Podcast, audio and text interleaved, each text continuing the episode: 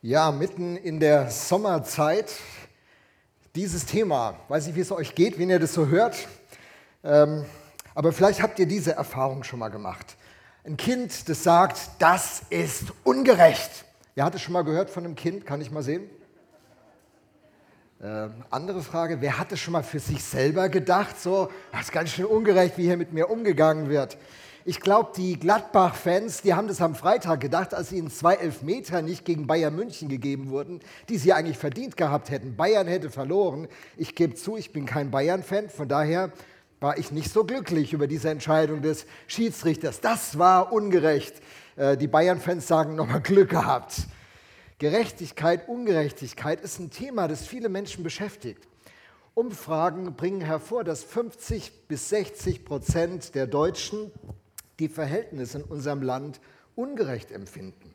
Die Frage nach Gerechtigkeit ist eine Frage, die viele beschäftigt. Menschenrechte, der Rechtsstaat, Rechtssicherheit, Gerechtigkeit in dieser Welt, soziale Gerechtigkeit, Klimagerechtigkeit, Verteilungsgerechtigkeit, das sind so Stichworte, die immer wieder fallen. Und da ist die Frage, die Christen sich stellen, warum ist das eigentlich so ein Thema und ist es ein Thema für uns? Ist es ein Thema, womit sich Christen beschäftigen sollten?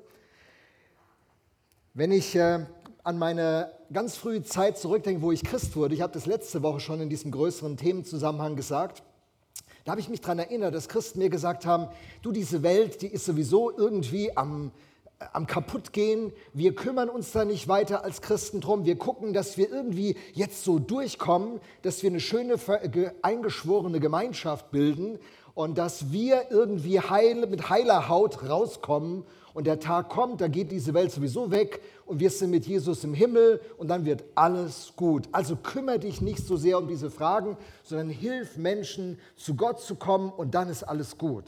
Stimmt das? Ist das wirklich wahr? Ich habe das Jahrzehnte so gelernt. Ich weiß nicht, wie es dir geht, ob du das so gelernt hast.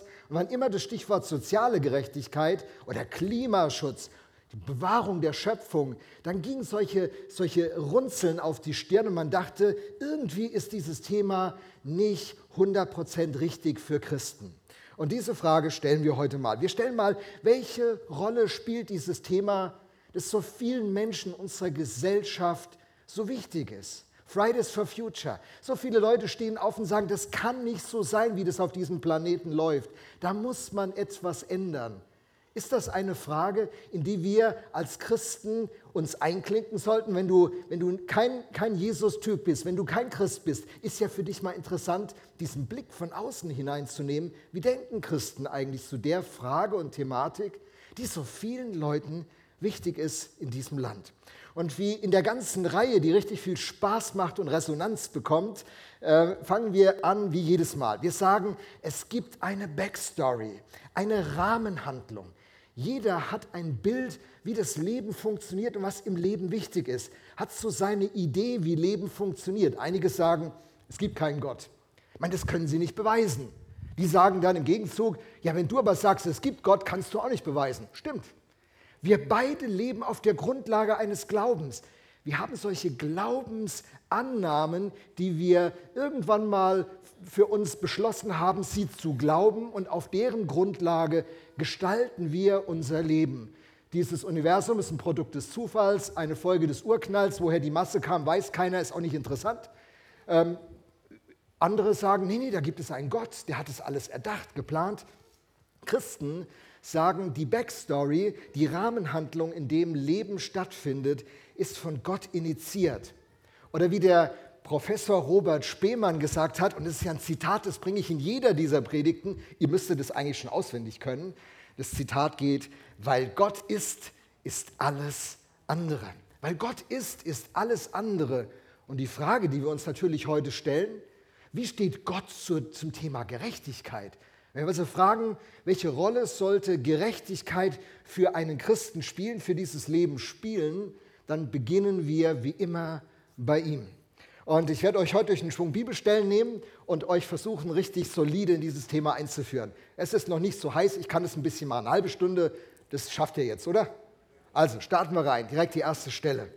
Jesus sagt in der Bergpredigt in Matthäus 6, Vers 33, der Hochzeitsvers von Heike und mir, Es soll euch zuerst um Gottes Reich und Gottes Gerechtigkeit gehen, dann wird euch das Übrige alles dazugegeben. Macht euch keine Sorgen um den nächsten Tag. Der nächste Tag wird für sich selbst sorgen. Es genügt, dass jeder Tag seine eigene Last mit sich bringt. Ich finde, Jesus ist ein Realist. Jeder Tag bringt seine eigene Last. Yes, Jesus. Manche Tage, die sind irgendwie so, die fühlen sich an, als ob sie schon mal, als ob sie gebraucht wären, als ob sie schlechte Tage wären. Ich bin mit dem falschen Fuß aufgestanden. Manche Tage, die will man gar nicht. Ja, Tage können ihre Last haben. Wenn Christen so ein Weihnachtsmann-Evangelium verkünden nach dem Motto, komm zu Gott, fang an zu glauben und dein ganzes Leben wird toll, dann ist es einfach eine glatte Lüge. Jesus sagt, das Leben bringt Lasten mit sich. Jesus sagt, man kann sich Sorgen machen. Man muss es nicht, aber man kann sich Sorgen machen. Und äh, er sagt, macht euch keine Sorgen. Und äh, seine Prioritäten, die er uns hier gibt, sind zwei. Er sagt, kümmert euch zuallererst um das Reich Gottes. Also Reich Gottes, da steht im griechischen Grundtext Basilea Theos, Königsherrschaft Gottes. Kümmert euch darum, dass Gott königlich über diesem ganzen Universum regiert, weil das das Beste ist, was dem Universum passieren kann, was der Menschheit passieren kann und jedem Menschen passieren kann. Und da könnte man sagen, und da haben dann Christen unserer Prägung den Punkt gesetzt. Kümmert euch zuallererst darum, dass Gottes Königreich sich ausbreitet. Und dann haben wir dann Zelte aufgestellt und Evangelisationen gemacht und das Evangelium bekannt gemacht. Und das sollen wir auch machen, das ist richtig. Aber, aber da hört ja der Vers nicht auf. Trachtet zuerst nach dem Königreich Gottes, nach dem Reich Gottes und Gottes Gerechtigkeit. Zweiter Punkt, Gottes Gerechtigkeit, da, da taucht es auf. Gottes Gerechtigkeit, da ist, irgendwie ist da ja ein Thema. Und dem müssen wir uns jetzt mal widmen. Das machen wir jetzt in diesen nächsten Minuten. Die Zusage ist, wenn wir auf diese beiden Punkte uns fixieren, dann können wir wissen, dass wir versorgt sind und dass unser Leben bei aller Last und bei aller Mühe bewahrt ist von diesem Gott. Und das ist eine gute Aussicht. Ich meine, wer von euch hat sich schon mal Sorgen gemacht? Kann ich mal gucken? Meine Hand ist auch oben. Ich glaube, jeder, jeder kennt das. Und, und wie, wie, oft, wie oft hat man gedacht, wäre es so gut, wenn ich diese Sorgen loswerden könnte. Das ist gar nicht so einfach, Sorgen loszuwerden. Und Sorgen wird man nicht einfach los. Man, man ist gedanklich so fixiert auf dieses Thema, man braucht andere Fixpunkte. Und Jesus sagt, die Sorgen wirst du sozusagen los, wenn du dich fixierst auf das, was für Gott wichtig ist. Und wenn du dich fixierst auf diese Gerechtigkeit, die Gottes Gerechtigkeit ist. Und da, da tauchen wir gleich ein. Dieses Thema Gerechtigkeit taucht in der Bibel extrem oft auf. In unserer, unserem Teil der Christenheit ist es oft überlesen. Und ähm, schauen wir mal ein paar Verse an. Jesus sagt zum Beispiel in Matthäus 5, Vers 20, denn ich sage euch, wenn euer Leben der Gerechtigkeit Gottes nicht besser entspricht als das der Schriftgelehrten und Pharisäer, werdet ihr mit Sicherheit nicht ins Himmelreich kommen. Ey, das ist ein erschreckender Text. Meine, wisst ihr, diese Schriftgelehrten, das waren die Profis der Zeit, die wussten wirklich Bescheid über die Bibel. Während andere über die Bibel ein paar, paar Sätze gewusst haben, waren die Typen richtig tief drin. Und die Pharisäer, das war eine Gruppe von gläubigen Leuten, die es super ernst gemeint hat. Die waren so richtig intensiv in dem Thema Glauben drin. Und Jesus sagt nicht, äh, wenn, eure, wenn eure Bibelkenntnis nicht besser ist wie die der Schriftgelehrten und Pharisäer, wenn ihr nicht besser betet wie diese Schriftgelehrten und Pharisäer, wenn ihr nicht schönere Lieder singt wie diese Schriftgelehrten und Pharisäer, dann kommt ihr nicht ins Himmelreich. Jesus sagt, wenn eure Gerechtigkeit nicht besser ist als die von den Frömmsten der Frommen der Zeit, dann habt ihr ein Problem. Und das sollte uns beunruhigen. Ich meine, die Typen haben besser in der Bibel durchgeblickt, die haben mehr gebetet wie wir, die haben mehr Lieder gekonnt, auswendig wie wir, die brauchten keinen Beamer, die haben das Zeug alles im Kopf gehabt. Und wenn das alles nicht reicht, was ist dann da los? Und das hängt mit diesem Thema Gerechtigkeit zusammen. In der Bergpredigt greift es Jesus auch auf. Er sagt, glücklich zu preisen sind die, die nach Gerechtigkeit hungern und dürsten, denn sie werden satt werden. Das Thema Gerechtigkeit ist nicht eine Fußnote, ist nicht ein Nebenthema, das man so ein bisschen irgendwann mal berührt und mal drauf guckt, sondern Jesus sagt in den, in den Seligpreisungen, einen der zentralen Texte in der Bergpredigt, eine der wichtigsten Predigten, die Jesus gehalten hat. Da sagt er, wenn ihr nicht danach hungert und dürstet. Ich weiß nicht, ob du schon mal richtig Hunger gehabt hast. Ähm, Heißhunger, sowas kenne ich, so bei Rittersport Joghurt habe ich manchmal Heißhunger. Äh, Durst kenne ich schon mehr. Ich bin gestern, bin gestern habe ich einen Gebetsspaziergang gemacht von anderthalb Stunden durch den Käfertaler Wald. Ich war froh, dass ich immer wieder an diesen Wasserstellen vorbeikam, immer ein halber Liter Wasser reingekippt. Was, wenn man so richtig Durst hat, weil es heiß ist, dann merkt man irgendwann, jetzt brauche ich das unbedingt. Sonst, sonst irgendwie klappt das jetzt nicht sonst. Und Jesus sagt, das Thema Gerechtigkeit soll eine Priorität und eine Bedeutung für uns haben. Und wir sollen uns so sehr danach ausstrecken, wie wenn man richtig Heißhunger hat und Durst. Äh, noch ein anderer Text. Denn im Reich Gottes geht es nicht um Fragen des Essens und Trinkens, ne? das korrigiert dann gleich wieder den Punkt von gerade, sondern das, was der Heilige Geist bewirkt. Gerechtigkeit, Frieden und Freude. Die Bibel verwendet ja Bilder und dieses Hunger und Durst, da geht es ja nicht darum, dass man Hunger und Durst haben soll, sondern wie der Römerbrief in Römer 14, 17 das deutlich macht, ähm, die äußeren Dinge, die uns so beschäftigen, was esse ich heute Mittag, wird der Braten in der Röhre verbrennen, war früher ein Thema von Christen, wenn der Gottesdienst zu lang ging, schon lange vorbei, heute bruncht man und äh, besser ein Gottesdienst beginnt um halb elf oder um elf, denn um zehn, dann kann man schön brunchen vorher. Die äußeren Dinge, die sind, die sind für Gott nicht so der ganz entscheidende Punkt. Was der Heilige Geist, was Gott selber in uns bewirken will, ist Gerechtigkeit, Frieden und Freude. Und Frieden, das erzählen wir Christen ja immer. Wir sagen, hey, du kannst Frieden mit Gott haben und dann hast du Frieden mit deiner Umwelt. Du kannst Frieden in diesem Leben haben. Frieden ist ein großes Geschenk von Gott. Ja, das stimmt doch, oder? und Freude, die Freude des Heiligen Geistes, die Freude des Glaubens. Christen sollten nicht aussehen wie Leute, die eine Zitrone gelutscht haben, sondern Christen sollten freudige Leute sein. Ich meine, das sind sich viele einig, ja. Und so betonen wir das Thema, fällt euch das auf? Wir betonen das Thema Frieden, wir betonen das Thema Freude, aber das Thema Gerechtigkeit, das ist ja auch eine Wirkung vom Heiligen Geist. Was ist denn das? Was ist denn das? Was ist denn nun diese Gerechtigkeit von Gott. Die Gerechtigkeit von Gott ist Teil seines Wesens. Gott handelt nicht nur gerecht, er ist so. Wir haben, wir haben diesen Vergleich manchmal mit der Liebe von Gott. Wir sagen, ähm, Gott liebt, weil Gott Liebe ist. Es ist zutiefst sein Wesen, das definiert ihn. Wenn man tief in einen einen, einen Baum hineinbohrt, wird man immer noch das gleiche Holz finden, das man so außen vom, vom Baum her wahrnehmen kann. Man, der, der ist innen gleich wie außen. Und weil Gott Liebe ist im Kern, ist sein Verhalten liebevoll. Manchmal sind ja, sind ja Leute liebevoll, weil sie was von uns wollen. Habt ihr das schon mal erlebt? Dann ganz nett und freundlich und die schleimen dich da so ein bisschen zu. Aber es geht gar nicht um dich, es geht auch gar nicht um eine echte Beziehung und Vertrauen und Liebe. Es geht einfach nur darum, dass man was von dir will. Und dann schmeichelt man sich bei dir ein. Das ist, wenn Leute nicht im Kern das sind, sondern nur dieses Verhalten zeigen, weil sie eigentlich was anderes wollen. Und wir sagen ja als Christen unserer Prägung, wir sagen, Gott ist Liebe und deswegen verhält er sich liebevoll.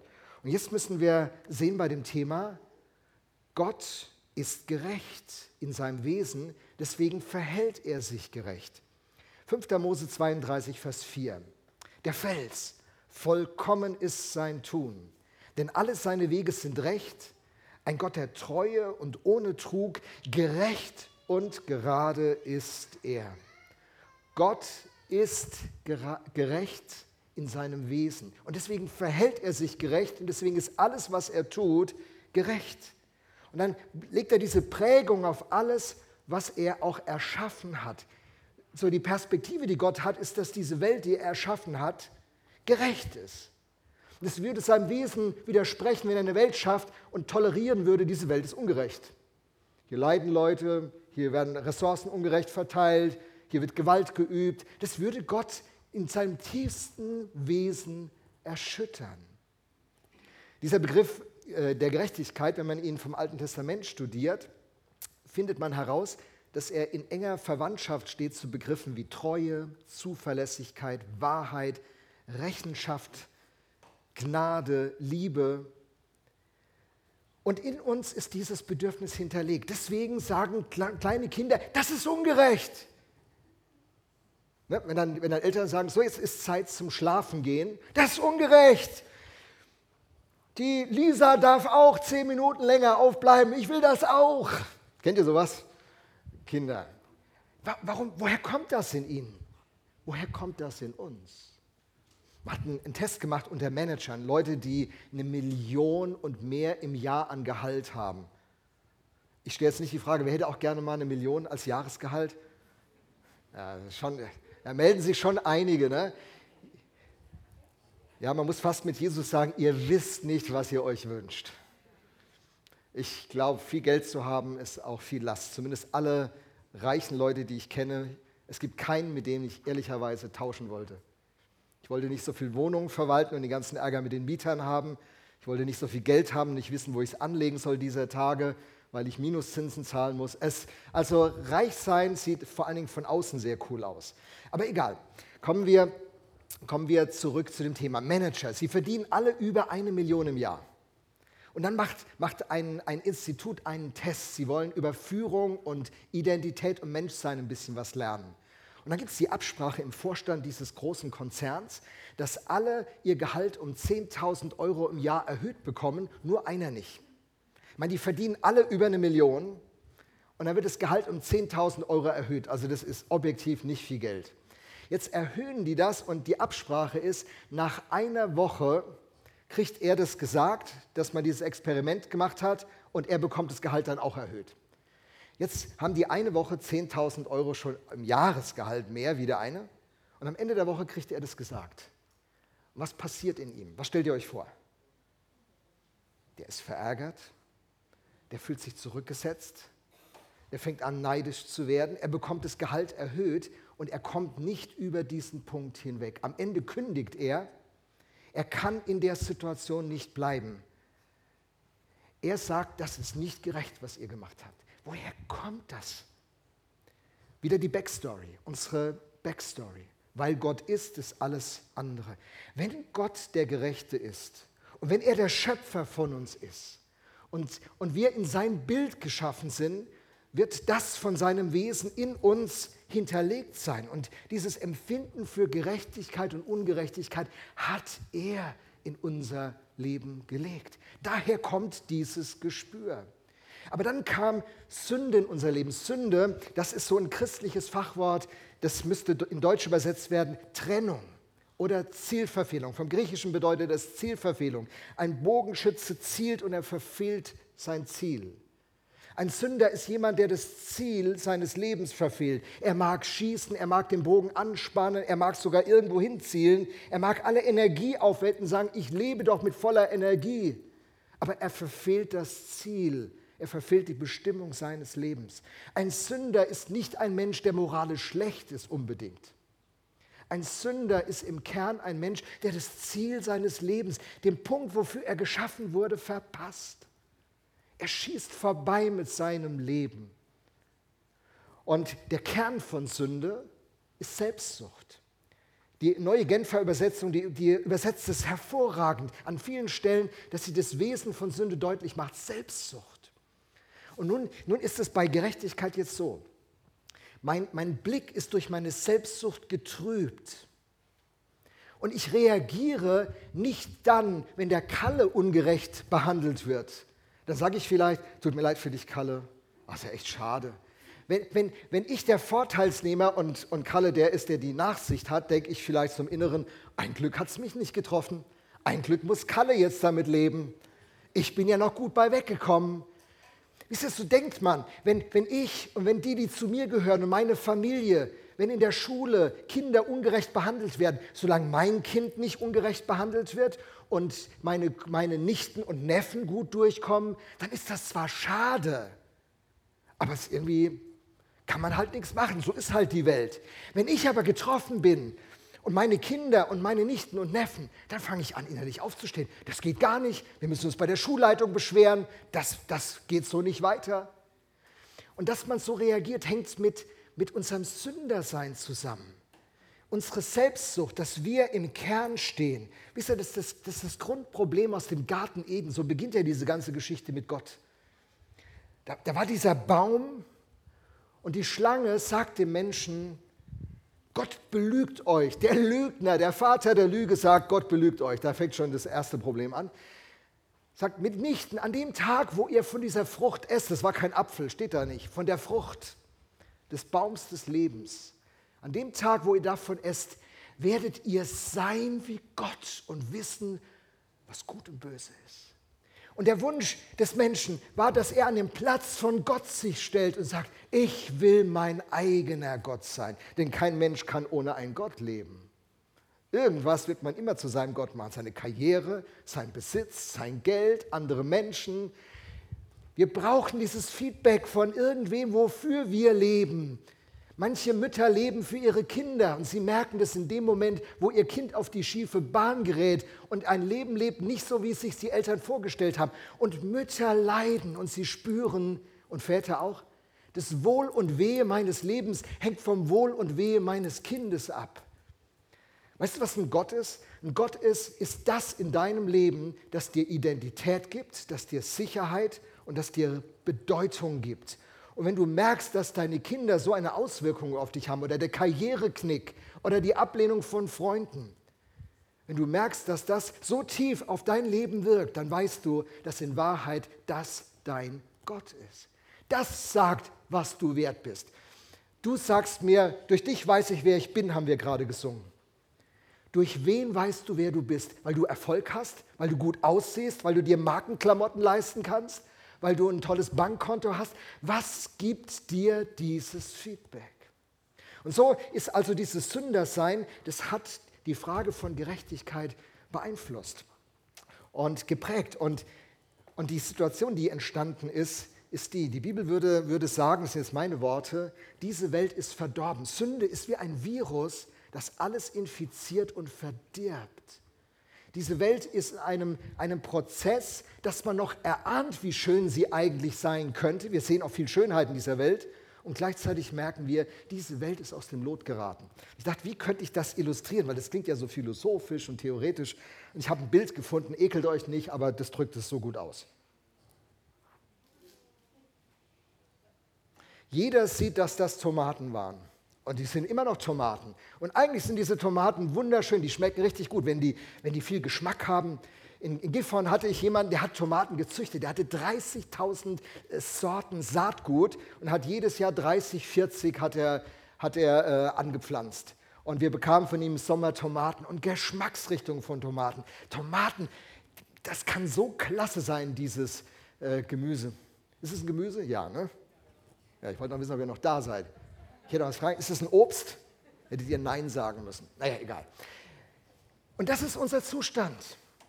Sünde ist wie dieses Verderben, das diese Tomaten erfasst hat. Man sieht, dass da was Schönes ist. Das ist eigentlich das Leben, ist eine wunderbare Erfindung, ist eine großartige Idee. Aber es ist dabei aus dem Lot geraten. Es ist ungenießbar geworden. Und so erleben wir, dass die Frage von Gerechtigkeit und Ungerechtigkeit unsere Gesellschaft durchzieht. Sünde verdirbt unsere Beziehungen, unsere Motive, unsere Wirtschaft, unsere Politik, die Verwaltung, Macht, Werbung, Umgang mit Armen, mit Alten und der Zustand ist bedrückend. So, und jetzt kommt etwas, ich weiß noch nicht, ob, wenn ihr schon lange, lange irgendwie euch mit Bibelthemen beschäftigt habt, ob ihr diesen Zusammenhang je hergestellt habt. Wir würden jetzt sagen, der Zustand dieser Tomaten spiegelt das Herz des Menschen und das Leben des Menschen wider. Aber die Wahrheit ist, es spiegelt noch viel mehr wider. In Römer 8 ab Vers 18 schreibt Paulus folgende Sätze. Und ich habe ein paar Auszüge jetzt hier auf der Leinwand, ich lese den Text. Im Übrigen meine ich, dass die Leiden der jetzigen Zeit nicht ins Gewicht fallen, wenn wir an die Herrlichkeit denken, die Gott bald sichtbar machen und an der er uns teilhaben lassen wird. Ja, die gesamte Schöpfung wartet sehnsüchtig darauf, dass die Kinder Gottes in ihrer ganzen Herrlichkeit sichtbar werden. Denn die Schöpfung ist der Vergänglichkeit unterworfen. Kurz, Vergänglichkeit.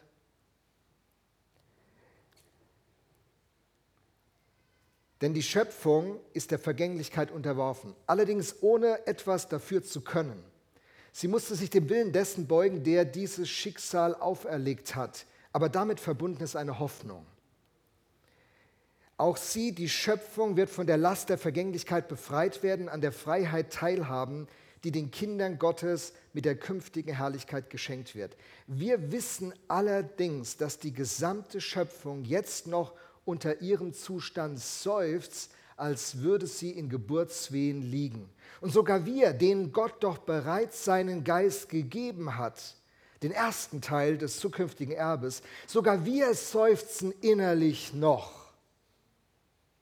Deswegen ist jeder, der sagt, wenn du Christ wirst, ist alles super, wird alles klasse, ist eine Lüge. Der Römerbrief macht es völlig klar. Das sind Versprechen, die niemand halten kann. Die Leute betrügen, wie die Werbung, die dir sagt, kauf das Produkt und so und so wird es werden. Dann kaufst du das Produkt und merkst, gar nichts ist. Das ist ein falsches Evangelium. Sogar wir seufzen innerlich noch, weil die volle Verwirklichung dessen noch aussteht, wozu wir als Gottes Söhne und Töchter bestimmt sind. Wir warten darauf, dass auch unser Körper erlöst wird. Die Schöpfung ist in Mitleidenschaft gezogen worden, dass der Mensch sich von Gott distanziert hat und gesagt hat, ich will selber Gott sein, hat die Frage der Gerechtigkeit verschärft. Und die ganze Schöpfung ist in Mitleidenschaft gezogen. Im Kolosserbrief heißt es, dass der ganze Kosmos darauf wartet, dass die Erlösung, die Gott durch Jesus Christus begonnen hat, dass diese Erlösung sich ausbreitet und dass Jesus das Ganze zum Abschluss bringt. Und wir leben jetzt in der Zwischenzeit. Und wo immer Christen erleben, dass sie Vergebung ihrer Schuld erfahren, dass sie neues Leben bekommen, da beginnt etwas Neues. Sie werden erlöst, sie werden befreit. Und wo Christen nun auftauchen, beginnen sie ein Leben der Erlösung zu leben. Wenn du Chef bist als Christ, muss ein Unterschied sichtbar werden. Denn die, die übliche Art, Chef zu sein, ist äh, unter der, dieser Situation des Verdorbenseins Führung die Macht, die Egoismus, die Neid, die Eifersucht, die Selbstsucht hervorruft und produziert, diese Führung, die wird, wenn du als Christ eine Führungskraft bist, sich ändern. Auf einmal beginnst du selbstlos zu sein als Führungskraft. Auf einmal beginnst du deine Mitarbeiter nicht als Leute zu sehen, die dir dienen, sondern du beginnst zu begreifen, was Jesus sagt, denn der Menschensohn ist nicht gekommen, um sich bedienen zu lassen, sondern zu dienen und sein Leben zu geben. Und du fängst als Führungskraft an, dich zu verschenken. Wenn du, wenn du ein, als Christ Ehemann bist, dann fängst du an, ein erlöster Ehemann zu sein. Wenn, wenn das Evangelium wirklich auf dein Leben Einfluss hat, wie geht es deiner Frau? Da müssen doch Auswirkungen sichtbar sein, wenn dein Ehemann-Sein durch Jesus Christus neu definiert wird. Und so gilt das für alle Bereiche. Die ganze Schöpfung ist dazu bestimmt, Gott zu ehren. Sie existiert zu seiner Freude. Die Psalmen, die drücken das so oft aus. Das Brausen des Meeres, das Lobpreis in Gottes Ohren. Die Bäume sollen in die Hände klatschen, ist ein Bild mal im Alten Testament in der Lyrik. Äh, die Ströme, die Flüsse, die sollen frohlocken über Gott. Selbst die kalten Berge haben die Fähigkeit, sich über Gott zu freuen. Psalm 96 und 98 die Bestimmung der Kreatur, der Tiere, die Bestimmung der Pflanzen, der Gesteine, der Flüsse, der Berge, der Felder. Die Bestimmung ist, an diesem großen Schauspiel teilzunehmen und Gott zu ehren. Und diese Welt ist in Schieflage geraten. Die ganze Natur wehrt sich, wie wir dieser Tage sehen, überall. Und Gott ist dabei, diese Natur zu erlösen, die ganze Schöpfung zu erlösen der Schöpfer hat Interesse an seiner Schöpfung. Das ist eine Herausforderung für uns. Und die Kirche, was für eine Rolle spielt sie jetzt da drin? Jesus Christus hat dieses Werk der Erlösung angefangen. Wir sind jetzt Botschafter an seiner Stadt. Durch uns soll sich diese Gerechtigkeit und diese Liebe und diese Heilung und diese Erlösung ausbreiten. Wir sind keine Triumphalisten. Wir denken nicht, wenn wir das nur richtig machen, wird diese ganze Welt in Ordnung kommen. Wir sind aber auch keine Pessimisten, die sagen, es bringt eh alles nichts. Wir sind Realisten. Jesus hat begonnen, wir sind jetzt in seinem Namen Auftrag unterwegs und wo immer wir auftauchen, wird, ändert sich diese Welt zum Guten.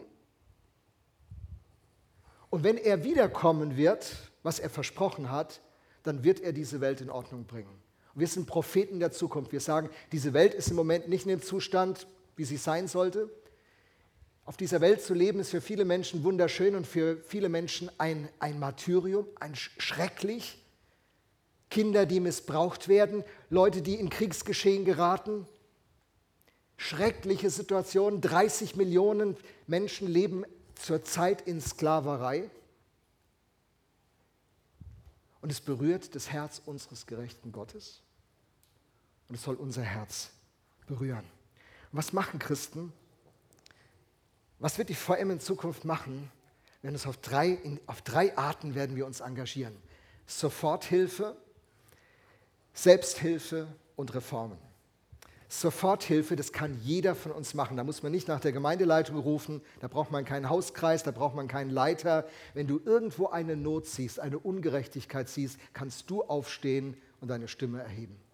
Und wo du bist, kann sich das Reich Gottes ausbreiten und kann die Gerechtigkeit von Gott äh, sichtbar werden. Wir helfen Menschen, dass ihr Leben in Ordnung kommt, dass sie in Strukturen kommen, wie, wie ihr Leben in gesunder Art laufen soll. Jüngerschaft ist sowas auch genannt. Wir helfen Menschen, dass sie sich selber helfen. Wir wollen Menschen stark machen. Wir wollen Menschen in die Situation versetzen, ihr Leben gestalten zu können, ähm, profiliert mit Geld umgehen zu können, mit ihrer Zeit umgehen zu können, mit ihrer Gesundheit umgehen zu können, mit Ressourcen gut umgehen zu können. Wir wollen Menschen helfen, dass sie aufblühen, oder?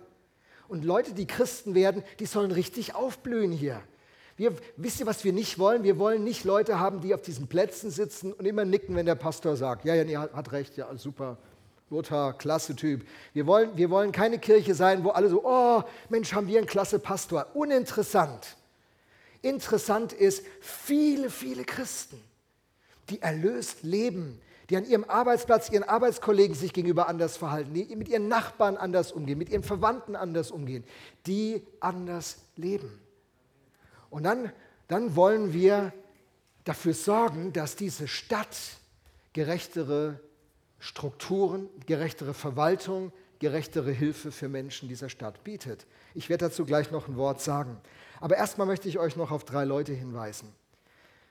William Wilberforce, Florence Nightingale und Nelson Mandela als drei Christen, die exemplarisch für das stehen, wovon wir heute hier reden.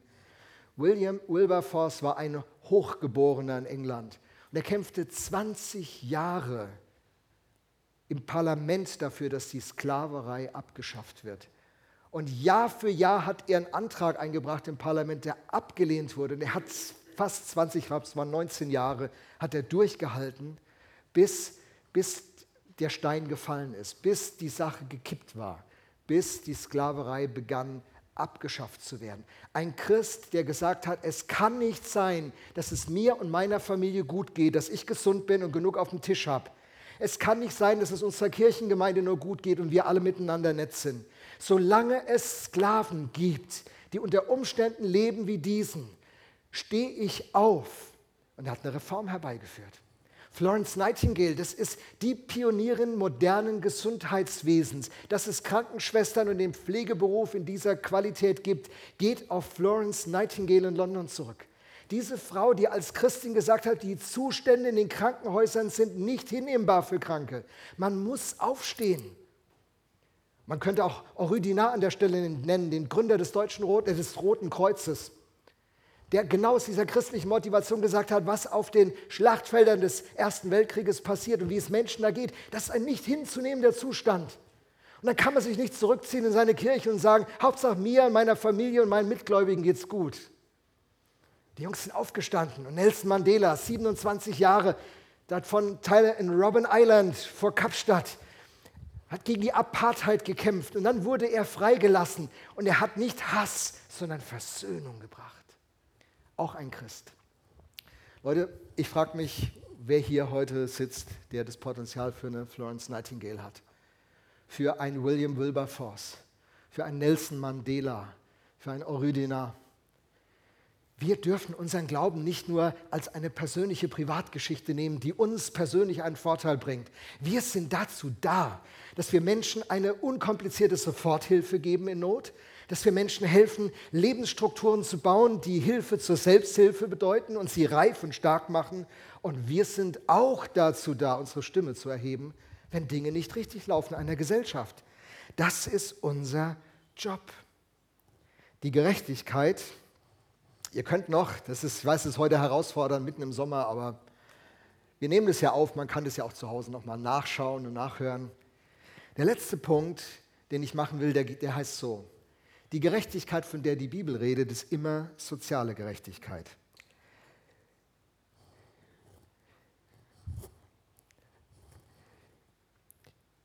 Micha 6, Vers 8. Man hat dir mitgeteilt, o oh Mensch, was gut ist und was fordert der Herr von dir, als Recht zu üben und Güte zu lieben und demütig zu gehen mit deinem Gott. Hier ist etwas ganz Interessantes, was man im Alten Testament oft im Grundtext findet. Hier sind zwei Begriffe, die miteinander ganz eng verbunden sind. Das ist der Begriff Güte und Recht. Man hat dir mitgeteilt, oh Mensch, was gut ist, was fordert der Herr von dir, was fordert Gott von Menschen, die mit ihm unterwegs sind? Recht zu üben und Güte zu lieben und demütig sein vor deinem Gott.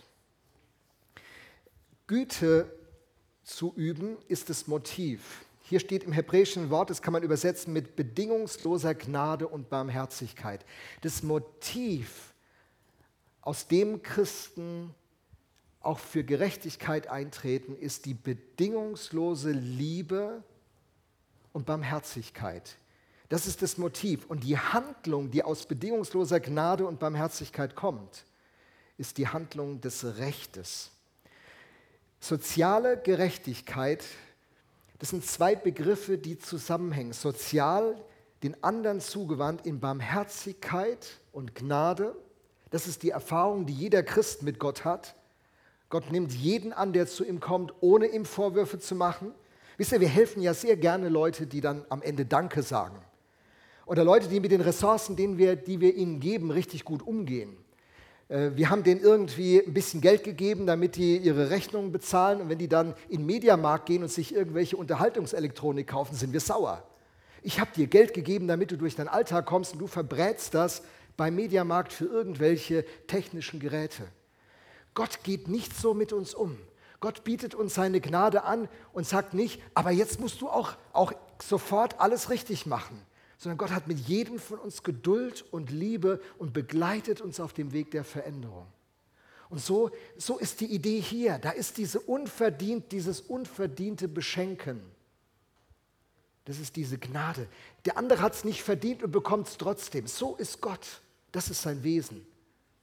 Und dann führt es dazu, dass wir aktiv werden. Dieses Motiv Gnade und Barmherzigkeit führt zur Handlung Gerechtigkeit.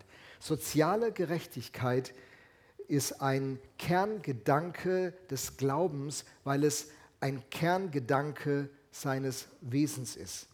Die Konsequenz, die daraus erfolgt, ist, dass ein Mensch so, als wenn er Christ wird, beginnt, sich davon prägen zu lassen. Und so war das auch in der ersten Kirche gewesen. Der römische Kaiser Julian hat im Jahr 360 regiert. Der hat Folgendes über Christen gesagt. Nichts hat mehr zum Erfolg des christlichen Aberglaubens, so war das in seinem Bild, des christlichen Aberglaubens beigetragen, als ihre Nächstenliebe gegenüber Fremden. Die gottlosen Galiläer kümmern sich nicht nur um ihre eigenen Armen, sondern auch um die unseren. Und die Listen, die wir dann finden, sind Flüchtlinge, Weise, Arme, wir müssten es heute ergänzen mit Obdachlosen, mit alleinerziehenden Müttern und Vätern. Diese Menschen liegen Gott auf dem Herzen. Sie lagen dem alten Volk von Gott, den Juden, auf dem Herzen oder Gott legte es ihnen aufs Herz und sie waren für Christen von Anfang an von großer Bedeutung. Und ich frage mich, was wäre, wenn? Was wäre, wenn wir als Kirche beginnen würden, das zum Armen? Wir sagen würden, wir wollen großartige Gottesdienste feiern, dieses Haus sonntags zwei, dreimal voll haben mit Menschen und die Hütte bebt und beim Lobpreis geht fast die Decke hoch. Wir, halten, wir hören Predigten, die uns richtig bewegen und begeistern. Wir treffen uns in kleinen Gruppen und helfen uns gegenseitig zusammen unterwegs. Und wir helfen Menschen, die Gott uns über den Weg schickt. Und wir fangen an, Menschen zu helfen, ein Leben zu führen, das auf, die, auf eine gute Spur kommt. Und Wir schauen, wo in unserer Stadt Ungerechtigkeit passiert und erheben unsere Stimme. Und gehen an die Politik ran und gehen an die Verwaltung ran und sagen, das ist nicht in Ordnung. Wie ihr mit dieser Minderheit umgeht, wie ihr mit den Geflüchteten umgeht, wie das. Und wenn wir dann Leute sind, die nicht nur den mahnenden Zeigefinger heben und andere ermahnen, sondern wenn unser Leben ein Teil davon wird, zu helfen, die Lösung zu bringen, anstatt nur das Problem zu beschreiben, was könnte hier passieren? Was wäre, wenn? Tim Keller hat ein Buch geschrieben, das heißt Warum Gerechtigkeit? Und dieses Buch, ihr habt das, dieses Buch ist der Hammer. Das ist im Moment runtergesetzt auf 7 Euro. Könnt ihr bei Amazon oder bei einem der Versender euch besorgen. Ein großartiges Buch, das euch in die Tiefe führt in dieses Thema. Und aus diesem Buch möchte ich euch eine Geschichte lesen, die mich sehr betroffen gemacht hat und gezeigt hat, mir einmal neu gezeigt hat, Lothar, wir können als Christen nicht nur mit uns beschäftigt sein. Die Geschichte geht so, die er beschreibt. Viele Christen können sich mit der Vorstellung der direkten Konfrontation und Änderung sozialer Missstände nicht anfreunden. Sie sind überzeugt, dass Veränderung im Herzen der Einzelnen beginnt und so konzentrieren sie sich ganz auf die Evangelisation und individuelle Sozialarbeit. Dies ist naiv. Eines der erschütterndsten Beispiele für diese Naivität, die ich kenne, ist eine wahre Geschichte, die ein Großstadtpastor Bob Lincion erzählt. Während seines Studiums arbeitete er als Praktikant in einer amerikanischen Großstadt mit schwarzen Teenagern aus einem Projekt des staatlich-sozialen Wohnhauses. In einen der Bibelkreise, die er hielt, kam ein 14-jähriges Mädchen, das Eva hieß. Eines Tages kam Eva zu ihm. Sie war am Boden zerstört. Bob, sagte sie, ich weiß nicht mehr, was ich machen soll. In unserem Viertel ist eine sehr große Gang aktiv, die Mädchen zu Prostituierten für die reichen Weißen in den Vororten macht. Und jetzt wollen sie mich zwingen. Er riet ihr eindringlich standhaft zu bleiben und weiter den Bibelkreis zu besuchen. Dann fuhr er nach Hause in den Sommerurlaub.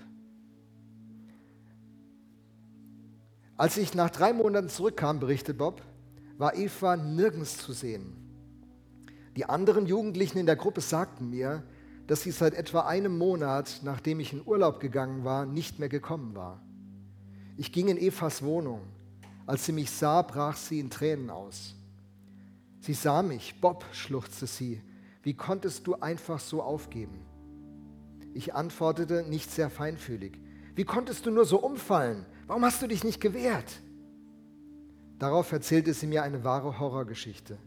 Sie sagte mir, wir schlagen deinen Vater zusammen, drohten sie mir. Und genau das haben sie gemacht. Ich hatte keine Wahl.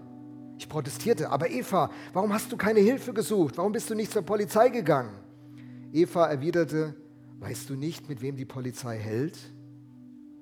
Bob berichtet weiter, dass er bis zu diesem Augenblick Sünde strikt als etwas betrachtet hatte, das nur den Einzelnen und seine Handlungen betraf.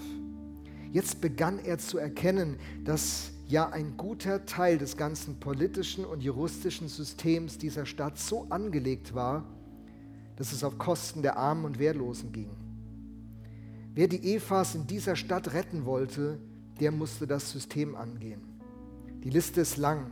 Kindersklavenarbeit, Zwangsprostitution, Menschenhandel, staatlich verordnete oder geduldete religiöse Verfolgung, Inhaftierung ohne Prozess und Anklage, willkürliche Konfiszierung von privatem Grund und Boden, Vertreibung, organisierte Gewalt gegen ethnische Minderheiten, Terrorismus durch staatliche Truppen, paramilitärische Einheiten oder Rebellen, staatlich verordnete oder geduldete Folter.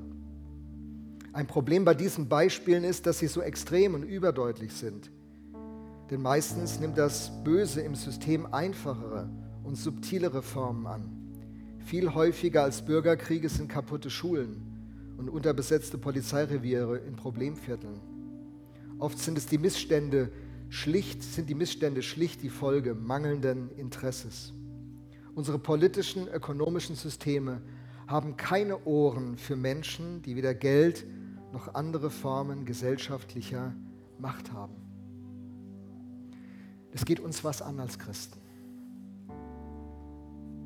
Ich rufe uns nicht auf, dass wir politisch aktiv werden, jetzt irgendeine Partei gründen und irgendwas machen. Ich rufe uns heute Morgen auf, dass wir beginnen zu verstehen, die Gerechtigkeit, die Gott so bewegt, die Teil seines Wesens ist, ist dabei, diese Welt zu erlösen und dieser Welt gut zu tun. Und es soll durch uns passieren. Menschen, die in Not sind und in deinem Umfeld, die sollen durch dich die Liebe und die Hilfe von Gott erfahren. Menschen, die Gott uns hier als VM über den Weg schickt, sollen erfahren, dass wir sie unterstützen, dass sie gesunde Lebensstrukturen bauen. Und wo immer bei uns in unserer Stadt und Region Ungerechtigkeit im System ist, ja, da müssen wir auch unsere Stimme erheben. Wir dürfen nicht eine Kirche sein, die sich zurückzieht und sagt, Hauptsache unserer VM geht's gut, Hauptsache wir finden noch genügend neue Mitglieder, Hauptsache wir wachsen, Hauptsache wir haben hier eine gute Atmosphäre. Das ist nicht unwichtig. Dein Reich komme. Ja, wir wollen, dass Gottes Reich sich ausbreitet. Aber wir wollen auch, dass Gottes Gerechtigkeit sich ausbreitet. Ich bin so dankbar für den Dietrich Bonhoeffer Verein der beginnt, sich in Bildung und Erziehung zu engagieren. Und ich bin so stolz darauf, dass in unserem Gemeindezentrum sie ihre Grundschule gerade starten. Ich finde es so klasse, wo Einzelne sich um Menschen kümmern und das tun so viele dieser Gemeinde. Und da wechselt Geld im Besitzer und Zeit und da ist Liebe da, das ist großartig. Aber wisst ihr was? Wir wollen weitergehen. Wir wollen eine Kirche sein, die mitten in dieser Stadt und Region Einfluss nimmt. Dass die Erlösung, die Jesus jedem von uns geschenkt hat, dass diese Erlösung sich ausbreitet und wo immer sie Menschen begegnet, Menschen heil werden. Was wäre, wenn die Kraft von Gott sich so auswirken würde? Die Zukunft ist angebrochen durch uns, durch das, was Jesus in uns getan hat und durch alle Christen in dieser Stadt und Region. Was kann passieren? Ich sah die heilige Stadt, das neue Jerusalem, von Gott aus dem Himmel herabkommen, schön wie eine Braut, die sich für ihren Bräutigam geschmückt hat. Und vom Thron her hörte ich eine mächtige Stimme rufen, seht, die Wohnung Gottes ist jetzt bei den Menschen. Gott wird in ihrer Mitte wohnen.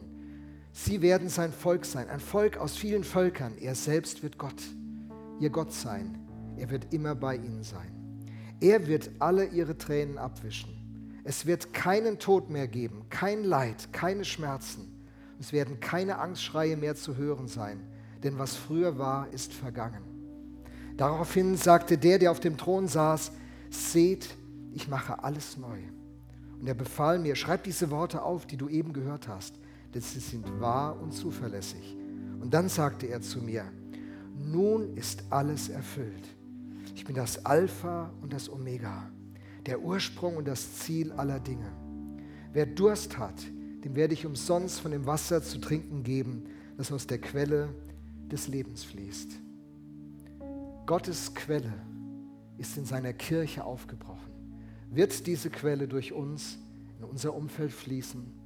Durch dein Leben kann ein großartiger Unterschied bewirkt werden. Steh auf, lass dich rufen.